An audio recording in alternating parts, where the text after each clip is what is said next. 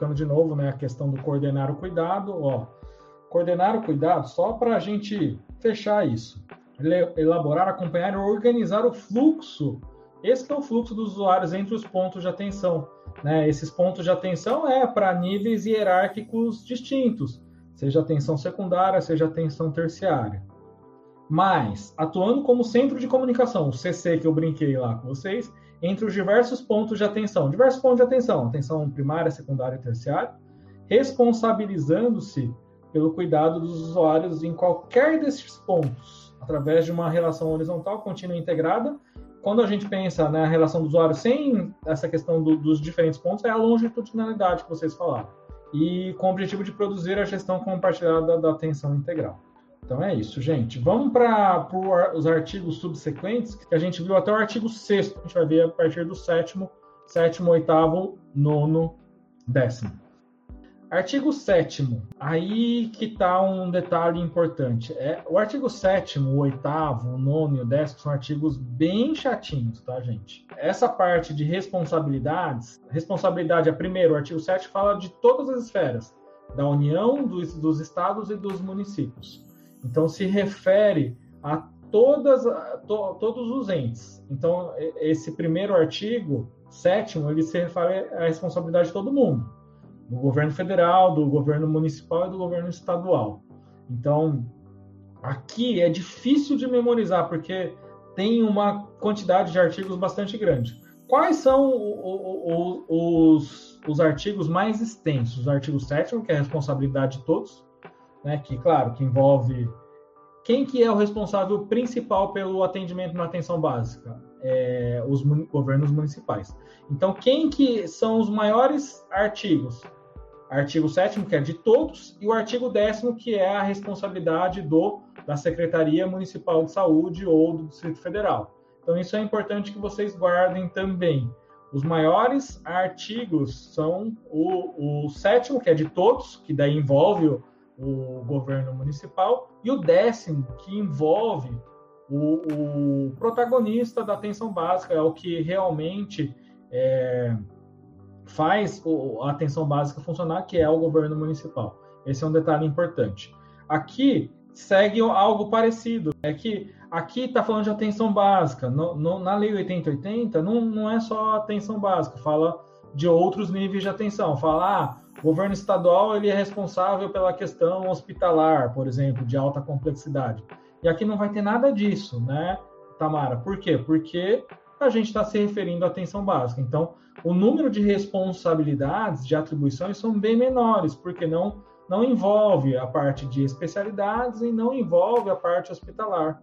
Então, por isso, essa questão de em relação à diferença da Lei 8080, é, é, existe uma diferença boa por conta disso, né? A Lei 80, 80 envolve tudo. A PENAB envolve uma parte dela, que é a atenção básica, tá?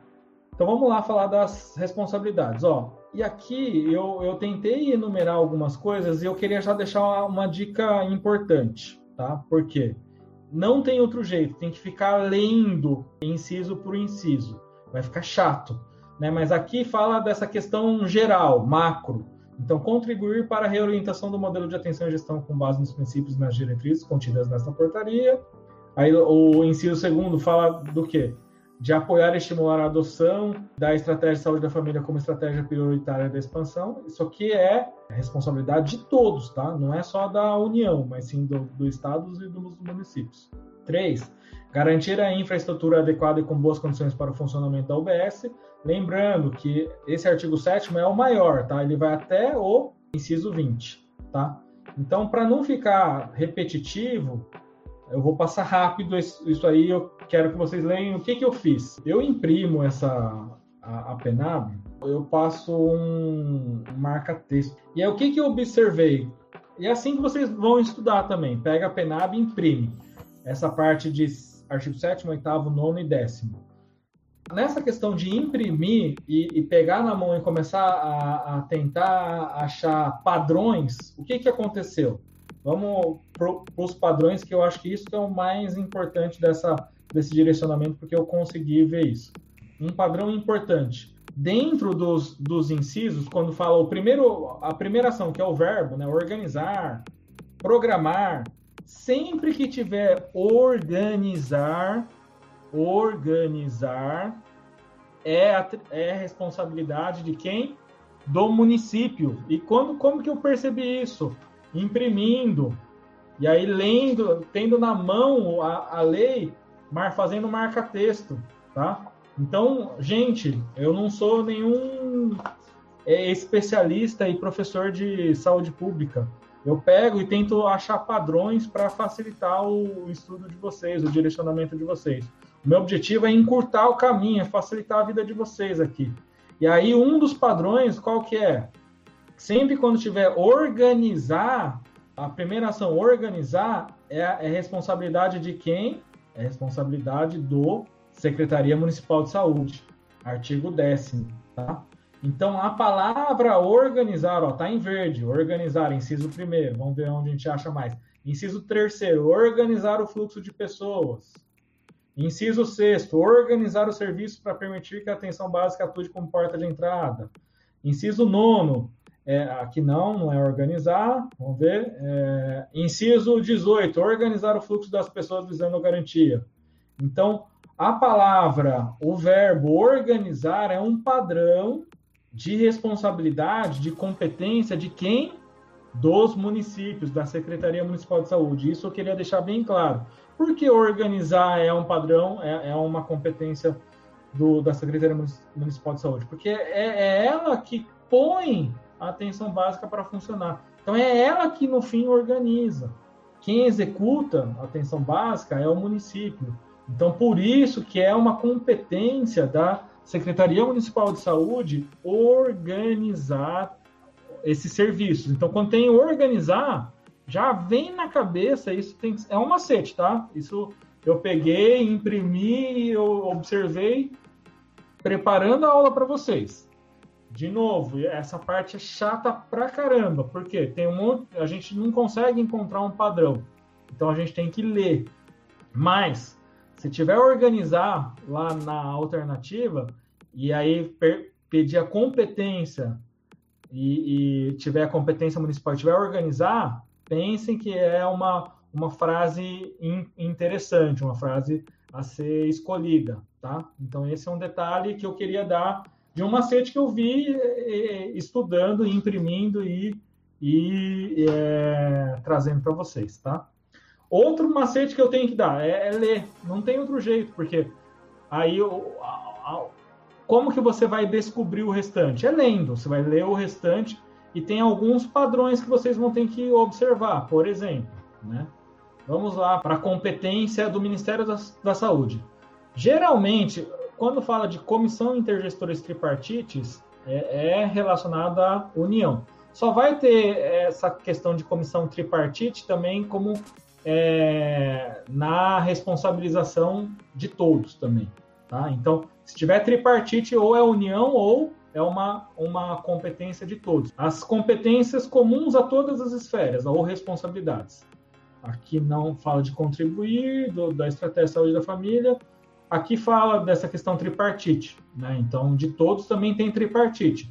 Mas ou é tripar, ou é competência ou responsabilidade de todos, ou é da, da, da União, tá?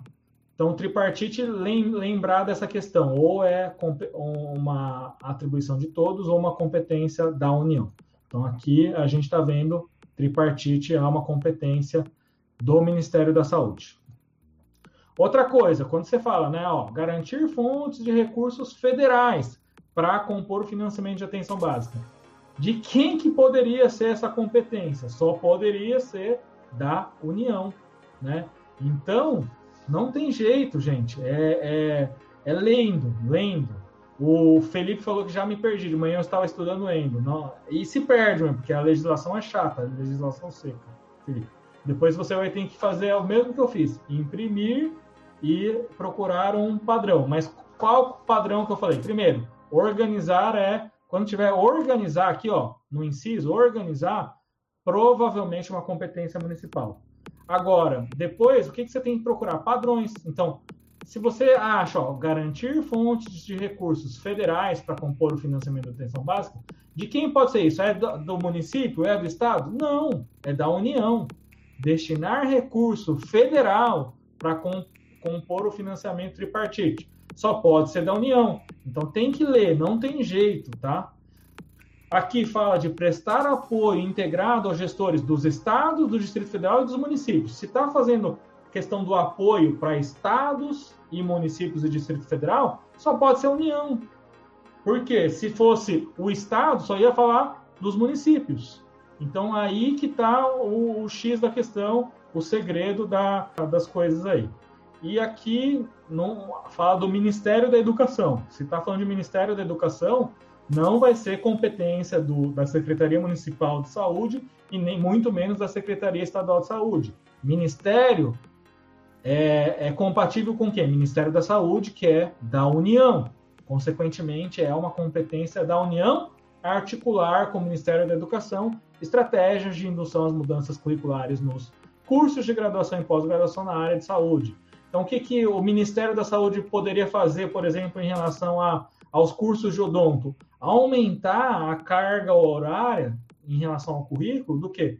Da parte de saúde pública, o que nem todas as faculdades a fazem. Porque se a gente pensar, né, que muitos, é, tem muitas pessoas que estão ainda na faculdade, eu queria até que vocês é, colocassem qual que é o número de, de matérias relacionadas à saúde pública. Tem muita faculdade que tem muito pouca matéria relacionada à saúde pública. E é, o Ministério da Educação ele poderia, junto com o Ministério da Saúde, fazer essa articulação para induzir mudanças em relação ao currículo de odonto, é, acrescentando mais horas né, curriculares na, na parte de saúde pública. Mas quando fala de ministério, com certeza é algo de ministério para ministério, Ministério da Saúde para Ministério da Educação. Nos, nos estados, a mesma coisa, ó, compete às secretarias estaduais de saúde, artigo 9. E sempre quando falar de Secretaria Estadual de Saúde, lembra do Distrito Federal. Por quê? O Distrito Federal, lembre-se do Distrito Federal, ele é um estado e é tem um município dentro do estado dele. Então, tem eleição para governador no Distrito Federal e tem eleição para prefeito. Isso tem que ser importante lembrar. Não seria interessante separar esses artigos que têm alguma palavra que determina federal, estadual, municipal e decorar somente que, os que deixam dúvidas? Se você separar, já vai, vai ver que vai ficar bem mais fácil, vai facilitar bastante. A maioria dos artigos tem alguma coisa que indica. Você viu dentro do, dos, das competências federais que muitos já indicam. Ó, ó, no estadual, a primeira, pactuar na comissões intergestores bipartite. Se está falando de bipartite, né? Está falando de bipartite, já não é uma competência do Ministério da Saúde, já é uma competência da Secretaria Estadual de Saúde. Isso é importante vocês terem esse conceito para facilitar o entendimento. O 2, inciso segundo, é destinar recursos estaduais. Obviamente que não é uma competência do, do Ministério da Saúde, é uma competência de quem? Da Secretaria Estadual de Saúde. E também não é da, da Secretaria Municipal. Tá? Aí está fazendo essa separação que o Emiliano sugeriu. Ser corresponsável pelo monitoramento da atenção básica nos municípios. Por que, que eu coloquei corresponsável? Porque quem que monitora a atenção básica nos municípios? Todo mundo, mas se é corresponsável, é o Estado. Analisar os dados de interesse estadual. De novo, tem uma palavra aqui estadual, então só pode ser competência estadual. 7. Prestar apoio institucional aos municípios no processo de implantação, acompanhamento e qualificação da atenção básica e da ampliação e consolidação da estratégia saúde da família. É, aqui, de novo, uma patente superior, né, como o Felipe falou, e vai estar prestando apoio institucional aos municípios. De quem, quem que é a patente superior ou o nível hierárquico superior aos municípios? Os estados. Definir estratégias de articulação com as gestões municipais, de novo, né? Gestões municipais têm que se reunir e definir essas estratégias com quem? Com o Estado. Né? Então é, é, questão de leitura. Mas é chato, vou, vou ser sincero, tem que ler, não tem outro jeito. Nono, disponibilizar aos municípios instrumentos técnicos e pedagógicos que facilitem o processo de formação de educação permanente de membros da equipe de gestão e de atenção. Então, né, de novo, patente superior, Estado vai disponibilizar aos municípios instrumentos técnicos né, para facilitar. Aqui, de novo, décimo, articular instituições de ensino e serviço. Na União, era articular com quem? Com o Ministério da Educação. Aqui, a, o Estado está articulando com instituições de ensino e serviço em parceria com as secretarias municipais de saúde. Tá? E aqui fortalecer a estratégia de saúde da família na rede de serviços como estratégia prioritária na organização da atenção básica. E aqui repete, né? Porque isso aqui estava numa responsabilidade de todos, que é fortalecer a estratégia de saúde da família. E aqui está tá colocando como algo do Estado. Para deixar bem claro que eu não vou ficar lendo ponto por ponto, mas é, então vocês têm que ler isso, não tem outro jeito, é chato. Só uma diquinha que eu con consegui achar um padrão, sempre quando tiver organizar é algo do município, porque o município que, que ele que vai vai vai fazer, vai vai realmente levar, né, a, a atenção básica, ela que vai vai fazer a atenção básica funcionar. Então a questão de organizar sempre vai estar relacionado ao município, isso baseado na, no documento da Política Nacional de Atenção Básica, tá? E aí, por que, que eu também descobri isso? Porque eu fui fazer questão.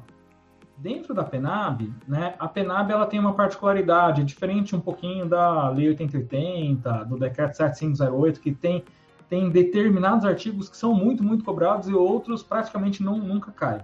A PENAB, ela, de uma forma geral, ela é cobrada a várias partes da PENAB.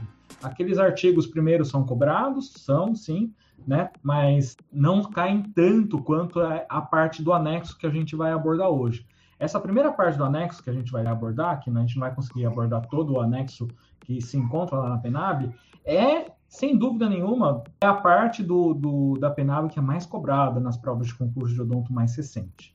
Então, aqui, é, essa parte 3, a aula 3, né, é muito importante porque provavelmente é a parte que, que as bancas gostam mais, têm gostado mais, é a parte que tem mais questões. Só lembrando que não é uma parte complicada, não é uma parte difícil, e, e aí é importante que vocês tenham essa, essa visão também do estudar certo.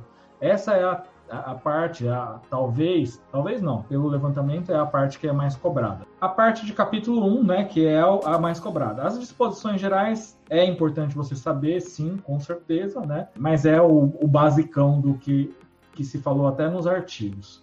Depois, a primeira parte do, dos anexos fala de princípios e diretrizes, aquele detalhamento de cada um dos princípios e de cada uma das diretrizes. A segunda parte fala da questão da atenção básica na rede de atenção de saúde. Também é um tema importante, mas essa segunda parte né, do anexo não é a mais cobrada.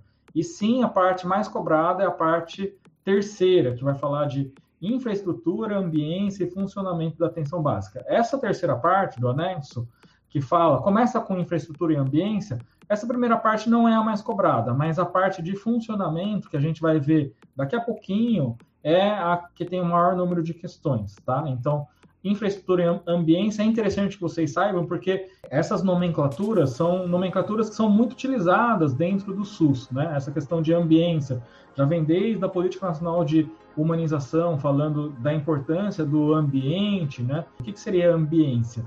Ambiência se refere ao que? Ao espaço físico, arquitetônico, entendido como lugar social, profissional e de relações interpessoais que deve proporcionar uma atenção acolhedora. Lembre dessa questão de, de acolhimento, né, um atendimento mais humano das, do, dos nossos queridos pacientes, além de um ambiente saudável para o trabalho dos, dos profissionais de saúde. Então, ambiência é essa questão do espaço físico.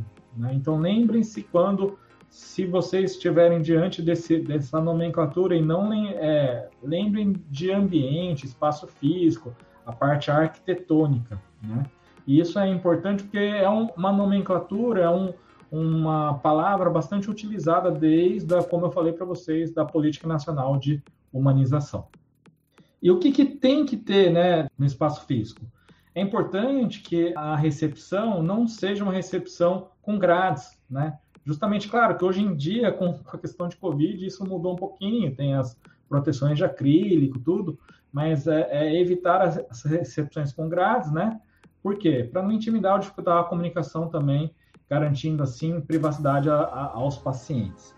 Então, para ter algo mais acolhedor, né, um atendimento mais acolhedor, é evitar recepções com grades. Lá no, na unidade tem que ter escala dos profissionais, que horário que cada um dos profissionais faz, dentista, o médico, o enfermeiro, os auxiliares de enfermagem, todos eles.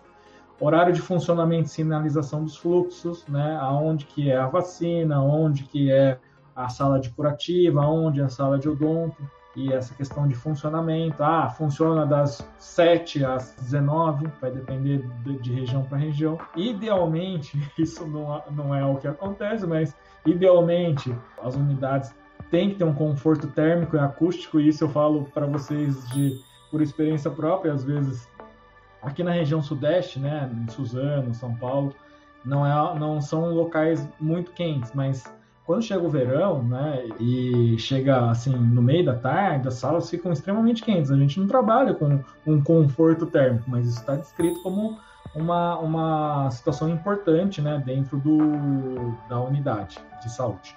Espaços adaptados para as pessoas com deficiência e conformidade com as normativas vigentes. Né? Então, esses são detalhes importantes que estão já descritos na Política Nacional de Atenção Básica, né?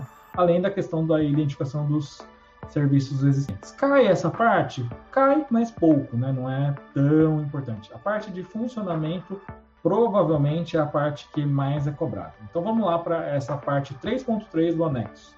Segundo a Política Nacional de Atenção Básica de 2011, o número de pessoas atendidas por equipe de atenção básica ou número de pessoas atendidas a cada equipe de saúde da família é de até 4 mil pessoas, mas isso já é algo antigo, porque a PNAB de 2017 ela coloca um, um, outro número. Esse número é importante que vocês lembrem, de 2.000 a 3.500 pessoas. O que que, por que, que em algumas regiões vai ter 2.000 e outras 3.500? Vai depender do tamanho do local, né?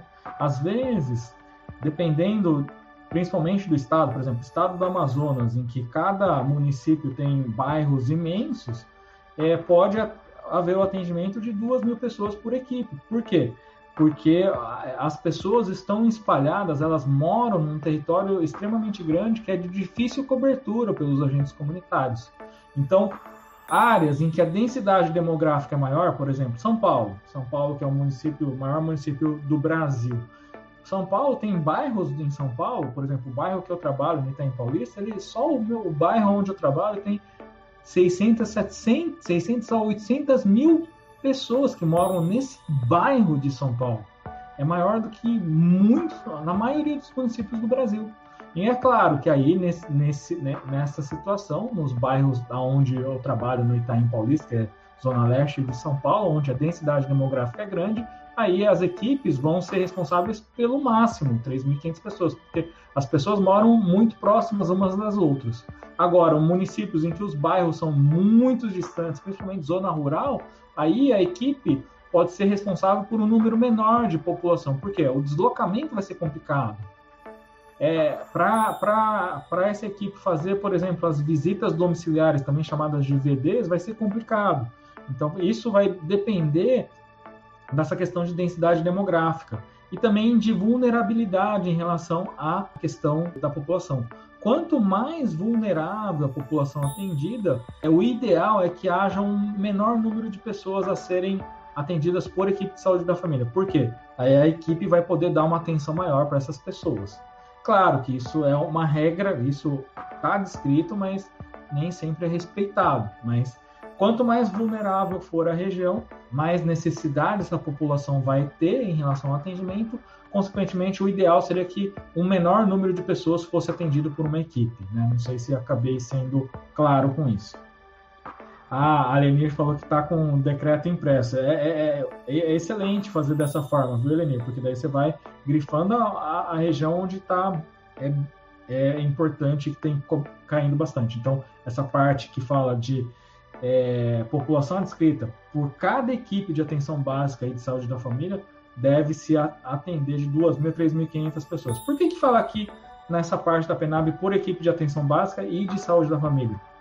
Porque a equipe de saúde da família né, é, é, é quando tem aquela equipe mínima que eu postei lá no Instagram, que é um médico, de preferência especialista em saúde da família, um enfermeiro ou enfermeira, de preferência especialista em saúde da família, um auxiliar ou técnico de saúde é, é, enfermagem, mais um agente comunitário de saúde. A equipe de atenção básica tem um agente comunitário de saúde na, na sua composição? Não. O que diferencia essa equipe de atenção básica da saúde da equipe de saúde da família é o agente comunitário de saúde. Então esse é um detalhe, outro detalhe importante, né, que existe essa diferenciação na nessa PNAB de 2017. Quando fala de atenção básica, não tem o, o agente comunitário de saúde. Quando fala de saúde da família, tem esse agente comunitário da saúde. Idealmente, né, deve haver quatro equipes por cada unidade básica de saúde ou unidade de saúde da família. Isso é idealmente, tá? Tem muita gente que fala, ah, mas na minha região a minha unidade chama Unidade de Saúde da Família, né? E não mudou o nome durante quando foi, foi publicada a PENAB. E não muda mesmo, porque, por exemplo, aqui está o ideal, quatro equipes por UBS. Numa unidade que eu visitava no, an, antigamente na, em Guaianazes, tinha uma unidade que tinha 10 equipes de saúde da família. Então, claro que existe isso. Isso é o número ideal, tá? Quatro equipes por cada unidade básica de saúde. Mas aquela unidade, por exemplo, né? Essa unidade que eu falei para vocês, que tinha 10 equipes, ela era responsável naquela época, época pelo atendimento de 40 mil pessoas. Porque na época a PENAB era a PENAB antiga ainda, que falava que no máximo 4 mil pessoas por equipe. Então, essa equipe lá em Guanás era responsável por 40 mil. Imagina, uma, uma unidade ser responsável por 40 mil. É praticamente o tamanho de muitos municípios aqui do Brasil.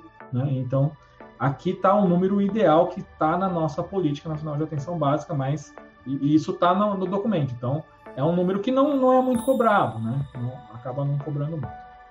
Então, os municípios menores, né? Tem municípios, por exemplo, no, no Brasil que eles a, a gente não tem nem 2 mil habitantes. Então, municípios que não tenham 2 mil habitantes, pode se, ser é, montado uma equipe de saúde da família para essa população, uma vez que né, esse município ou território não tenha esses 2 mil habitantes mínimo que, que teria como que está descrito aí na PENAP. Fala-se né, daquele número que a gente comentou, de 2 mil a 3.500 pessoas, mas existem municípios menores no Brasil ou territórios menores em que não contemplaria essa regra.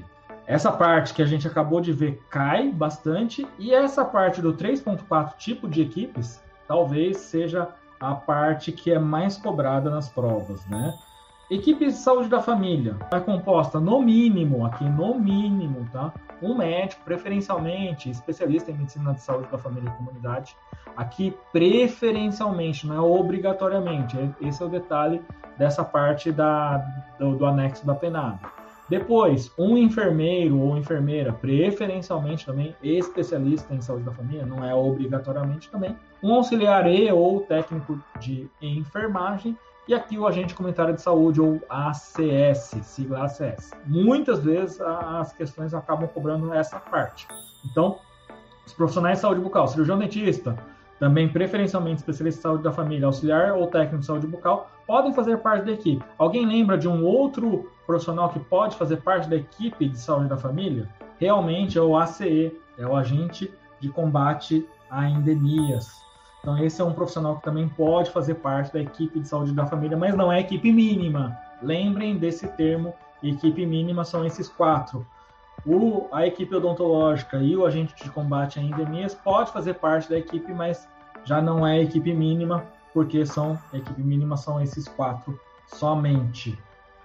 Na PENAB de 2011 estava estabelecido que teria que haver um número mínimo de agentes comunitários por equipe, era estabelecido como quatro agentes comunitários no mínimo de saúde por equipe, e na PENAB de 2017 isso caiu por terra. Então isso é um detalhe importante que diferencia a PENAB 2011 e 2017.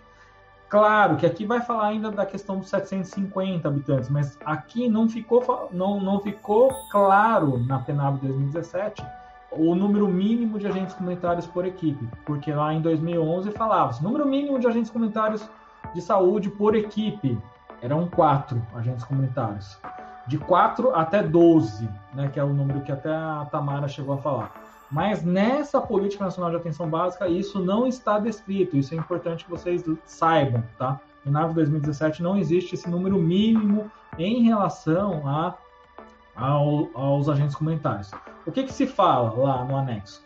O número de agentes comunitários de saúde, de ACS, por equipe, deverá ser definido de acordo com a base populacional, critérios demográficos, epidemiológicos e socioeconômicos. É o que eu falei para vocês. Quanto mais vulnerável a, a população, maior a necessidade de ACS também. Então, esse é um detalhe importante em relação a, a, ao que está descrito nesse anexo, falando né, em relação ao número de ACS. Mas lá, aqui não está definido o número mínimo. Aqui eles colocam como regramento em áreas de grande dispersão territorial, né, aquelas áreas muito grandes para cobrir, que eu falei que são municípios muito extensos, bairros muito muito distantes uns dos outros, é, principalmente a área rural, né, é, recomenda-se a cobertura de 100% da população com um número máximo de 750 pessoas por ACS. Então, existe esse, esse número, principalmente em áreas de grande dispersão territorial, áreas muito extensas, como a gente falou, ou áreas com bastante vulnerabilidade social, áreas mais pobres. Então, áreas com grande vulnerabilidade, é importante que o agente comunitário atenda no máximo 750 pessoas. Não é 750 famílias, e sim 750 pessoas. Tudo bem? Isso está bem escrito na Política Nacional de Atenção Básica de 2017. Quais são as recomendações em relação a itens? Não é que devem, são recomendados que, que se há na unidade básica de saúde. Então vamos, vamos dar uma olhadinha o que, que a PENAB lá fala, né? O anexo. Ele fala que tem que ter consultório médico e de enfermagem. Aqui depois fala consultório com sanitário. Para que, que é o consultório com sanitário? Principalmente para atendimento né, ginecológico, sala de procedimentos, sala de vacinas, área para assistência farmacêutica, sala de inalação coletiva, sala de procedimentos, sala de coleta e exames, sala de curativo, sala de expurgo, sala de esterilização, sala de observação, sala de atividades coletivas para os profissionais de atenção básica, se forem compostos por profissionais de saúde bucal, será necessário consultório com equipe odontológico completo. Mais o que? É, área de recepção local para arquivos e registros, sala multiprofissional de acolhimento à demanda espontânea, sala de administração e gerência, banheiro público e para funcionários, entre outros ambientes. Pode colocar é, estruturas que não estão aqui descritas. Ah, Darcy, mas eu trabalho num posto que não tem tal tal coisa. Ah, isso é um problema? Não, isso é uma recomendação. Claro que é melhor que tenha, porque né, essa questão de sala para atividades coletivas é importante. Né? A gente sabe da importância dessa questão de, de ter essa sala para procedimentos coletivos, principalmente a gente, né, para fazer as nossas orientações em relação à higiene, em relação a causadores da cárie, doença periodontal, mas nem tudo que a gente elencou aí tem nas unidades que a gente trabalha. Numa unidade odontológica móvel, o que, que é, é, recomendado ter? É recomendado que o veículo devidamente adaptado para finalidade de atenção à saúde bucal, equipado com o quê? Compressor, claro, se não tiver compressor fica difícil de fazer os procedimentos que de, demandam de ar comprimido. Aparelho de raio-x, ó, isso é recomendado, mas eu já vi unidades, por exemplo, móveis que não tinham aparelhos de raio-x avental de chumbo, consequentemente, se não tem aparelho de raio-x, também não, não tinha avental de chumbo. Conjunto de peças contendo micromotor, peça reta e contra-ângulo e alta rotação. Aqui em Suzano, esse é, unidade móvel tinha, porque agora não, não tem mais, mas tinha esse, esse conjunto, sim. Tinha também gabinete odontológico para colocar os materiais odontológicos, a cadeira, o equipo, o refletor, tinha. Tinha uma unidade auxiliar odontológica, tinha mocho, autoclave não tinha, tinha que fazer a, a esterilização em, em, ambientes externos, né? Amalgamador, foto, refrigerador para colocar alguns materiais. Então aqui são recomendações, tá? E é, da parte odontológica eu trouxe porque a gente está conversando entre colegas, entre dentistas. Não tem nenhuma questão referente à parte odontológica, né? Mas é importante que vocês saibam porque a unidade odontológica móvel é uma uma subdivisão, né? Existe a subdivisão de equipe de saúde bucal 1, 2 e 3. Seria a equipe modalidade 3, a equipe odontológica móvel. Isso é cobrado, é mais cobrado, tá? Então, dentro do funcionamento da UBS, né, recomenda-se que as unidades básicas de saúde tenham seu funcionamento com carga horária mínima de 40 horas semanais. No mínimo 5 horas por dia e nos 12 meses do ano, possibilitando assim acesso facilitado à população.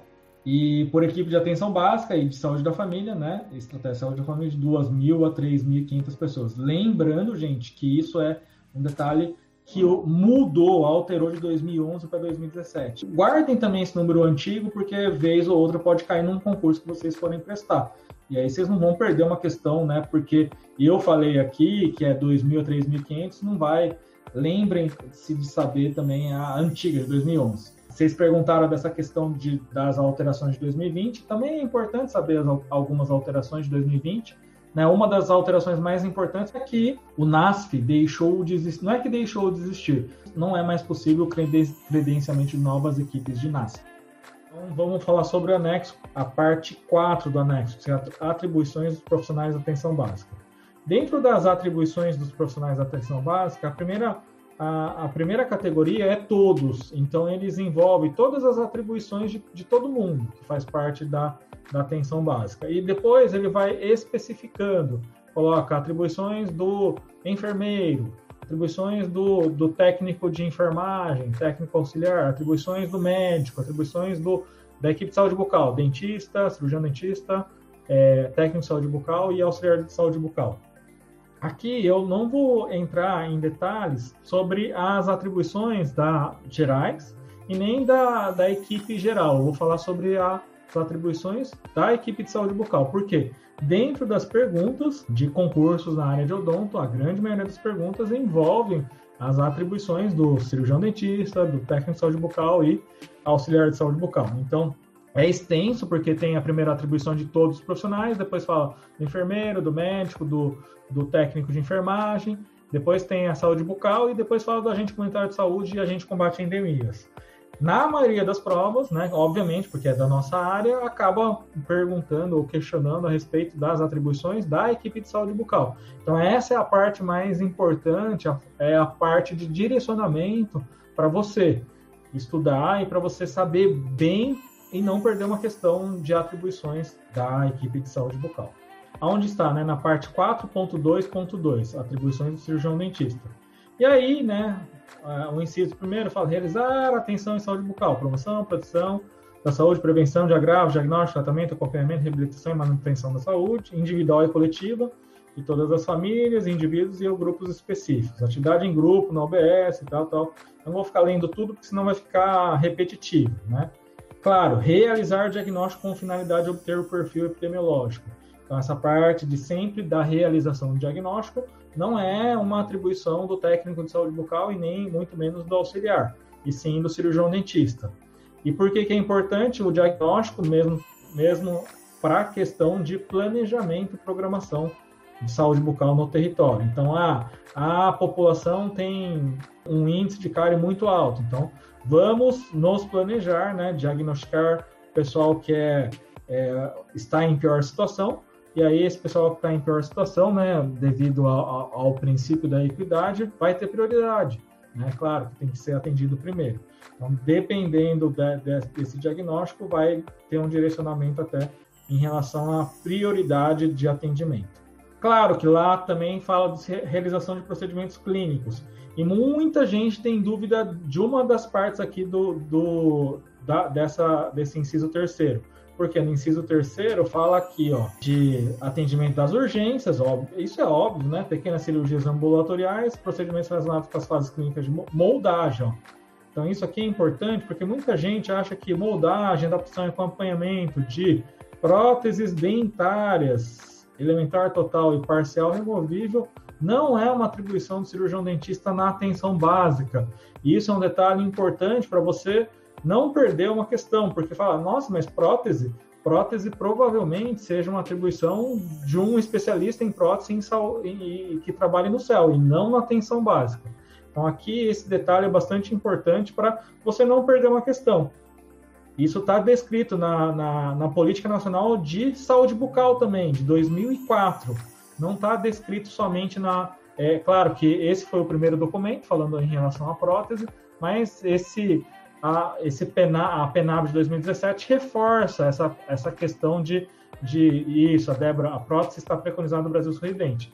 E aí, depois está reforçado aqui no, na PENAB que é uma atribuição, sim, do cirurgião dentista na atenção básica, é, moldagem, adaptação e acompanhamento de próteses dentárias, né? até de um elemento total e parcial. Quatro, coordenar e participar das ações coletivas voltadas à promoção de saúde e prevenção, né? é a parte de educação, é importantíssimo. Acompanhar, apoiar e desenvolver atividades referentes à saúde com os demais membros da equipe, buscando aproximar saúde bucal e integrar as, as ações de forma multidisciplinar. Isso é um, um, um detalhe bastante importante que a Estratégia de Saúde da Família trouxe né, à tona e quando a gente trabalha, eu já tra trabalhei em, em, unidades tradicionais, o que, que acontece? Sempre a, a equipe de saúde bucal ela fica é, confinada na, na sala de, de odonto e a gente pouco participa né, das reuniões multiprofissionais. E a estratégia já, já trouxe tudo isso de forma diferente, né, das reuniões multi, justamente para haver uma maior integração de todo mundo que faz parte do, do, da equipe de saúde da família, tá? Então é importante, né, também é, acompanhar, apoiar e desenvolver atividades referentes à saúde com os demais membros da equipe, buscando aproximar saúde bucal e toda a equipe multidisciplinar. Claro que a gente também tem como atribuição realizar a supervisão do técnico em saúde bucal e do auxiliar. Quem faz a supervisão direta é o cirurgião dentista, a cirurgião dentista. Sete, planejar, gerenciar e avaliar as ações desenvolvidas pelos agentes comunitários e agente de combate à endemia em conjunto com os outros membros de equipe, realizar estratificação de risco e elaborar plano de cuidado para as pessoas que possuem condições crônicas no território, junto aos demais membros da equipe. Esse é, inciso oitavo, essa estratificação de risco é, não, é uma, não é uma atribuição específica da, da cirurgião dentista e do, do cirurgião dentista. Também é uma atribuição do médico e do enfermeiro, ou enfermeira. Né? Então, essa realização de estratificação de risco é, também são atribuições de outros profissionais, médico e enfermeiro.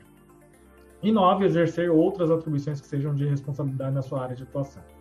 Então é isso, essas são as, as atribuições do cirurgião dentista e vamos, a maior, a, o que tem mais é o do técnico em saúde bucal, né? O maior número de atribuições. Então, tem a atenção em saúde bucal, individual e coletiva, Aqui lembrando que tem uma diferença em relação a, a, a do dentista, porque do dentista fala realizar atenção em saúde bucal, e aí ele tem um monte de, de subtópicos, né, que para falar que é a realizar atenção em saúde bucal de forma integral.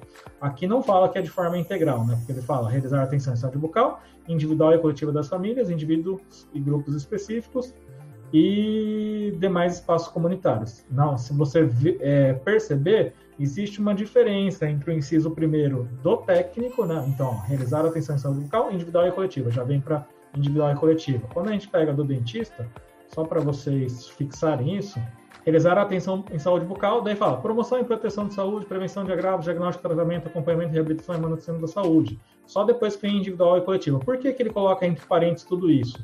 É justamente para envolver né, aquela questão de é, atenção em saúde bucal integral é que o dentista vai fazer, além da promoção, ele vai fazer o tratamento, né? Proteção, é, diagnóstico, né?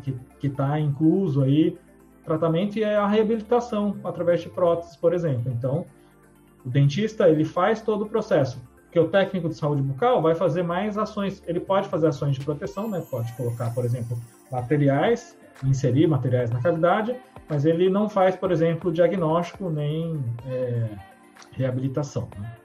Quem que coordena a manutenção e conservação dos equipamentos odontológicos? É, uma, é o técnico em saúde bucal. Isso está em bastante perguntas, tá? Então, coordenar a manutenção e a conservação dos equipamentos odontológicos é uma atribuição do técnico ou da técnica em saúde bucal. Acompanhar, apoiar e desenvolver atividades referentes à saúde bucal com demais membros da equipe, buscando aproximar a integração de saúde de forma multidisciplinar. Isso também está na dos dentistas, né?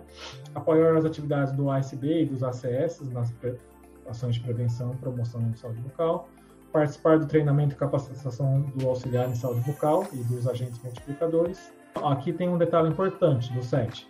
Participar da realização de levantamentos e estudos epidemiológicos, exceto, exceto na categoria de examinador. É um, um, uma parte que, que é cobrada né, no, nas provas realizar o acolhimento do paciente, no serviço de saúde bucal, fazer remoção do biofilm, de acordo com a indicação técnica definida pelo cirurgião dentista. Então, ou a técnica ou o técnico pode fazer remoção de biofilme, né? Aí existe uma polêmica toda, mas não entraremos em polêmica aqui. Mas realizar fotografias e tomadas de uso odontológico, exclusivamente em consultórios ou clínicas. Inserir e distribuir no preparo cavitário materiais odontológicos na restauração direta, sendo vedado o uso de materiais e instrumentos não indicados pelo dentista. Auxiliar instrumentar o cirurgião dentista. Realizar a remoção de sutura conforme a indicação do cirurgião dentista. Não termina aqui, tem mais, né? Esse é o décimo terceiro. Essa questão de biossegurança, né? Desinfecção, asepsia e esterilização do instrumental dos equipamentos odontológicos, proceder à limpeza e antisepsia do campo operatório, aplicar medidas de biossegurança, então 14, 15, 16 falando sobre biossegurança, o 17, filme, processar filme radiográfico, 18, selecionar moldeiras. 19, preparar modelos em gesso. É, 20, manipular materiais de uso odontológico. E 21, exercer outras atribuições que sejam de responsabilidade pessoal. É só para vocês entenderem que o técnico tem a maior quantidade de atribuições descritas aí no, na PENAB, comparando tanto com o cirurgião dentista quanto também o auxiliar. E até meio que engraçado, né? Porque dentro do, de uma equipe de saúde bucal, é o profissional que tem o menor número de profissionais trabalhando né, efetivamente na equipe de saúde bucal, mas é o que tem mais atribuições né, dentro da PENAC. É, e do auxiliar em saúde bucal, né, realizar ações de promoção e prevenção em saúde bucal para famílias, grupos e indivíduos, mediante planejamento local, executar organização, limpeza, asepsia, desinfecção e esterilização instrumental dos equipamentos odontológicos do ambiente, auxiliar e instrumentar os profissionais nas intervenções clínicas, né? realizar o acolhimento, aplicar medidas de biossegurança, acompanhar e desenvolver atividades referentes à saúde bucal com os demais membros da equipe. Já sempre tem essa parte, né, de atividades referentes à saúde bucal com os demais membros da equipe de atenção básica, justamente para essa questão do da estratégia, né, de aproximar a equipe multiprofissional.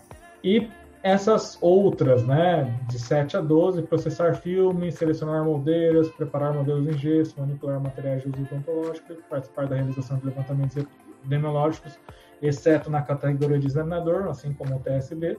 E a, a décima segunda é comum a todos, né, exercer outras atribuições que sejam da responsabilidade na sua área de atuação. Então, aqui a gente viu rapidamente né, essas atribuições da equipe de saúde bucal. Darcio, é, cai as atribuições de médico, enfermeiro, ACS, agente de combate à endemia? Poucas vezes cai perguntando especificamente de outras profissões, tá? A grande maioria das provas, quando perguntam das atribuições, perguntam a respeito das atribuições da equipe de saúde bucal. Porém, geralmente nas questões é, vem misturado atribuições de outros profissionais.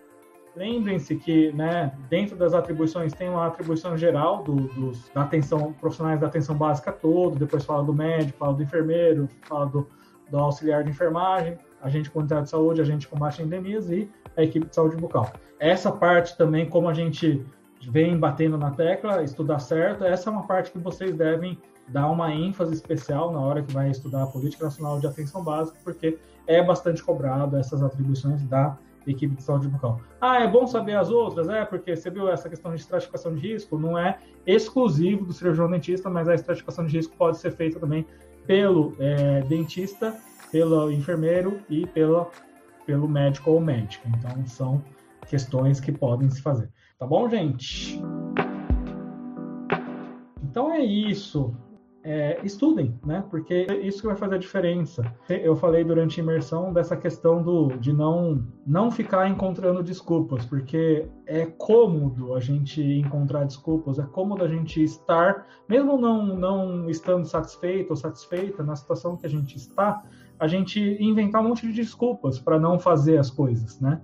E vai demandar energia a aprovação de vocês, vai demandar vocês saírem da zona de conforto vocês ficarem na zona de conforto é, é cômodo. E, como falei, né, muitas vezes a gente é, prefere a comodidade mesmo insatisfeito ou insatisfeita com a situação. Muita gente também começa com mó gás tal e de repente para. Mas não se acomodem, tá, gente? Porque a nossa consciência, né, o nosso cérebro, ele tende a querer o mais fácil. E o mais fácil não é o melhor para a gente, normalmente, né? A gente ficar acomodado não é a melhor solução. Eu tenho certeza que vocês estão aqui porque vocês não estão buscando mais fácil, vocês estão buscando um futuro diferente. Então, ótima semana, um abraço.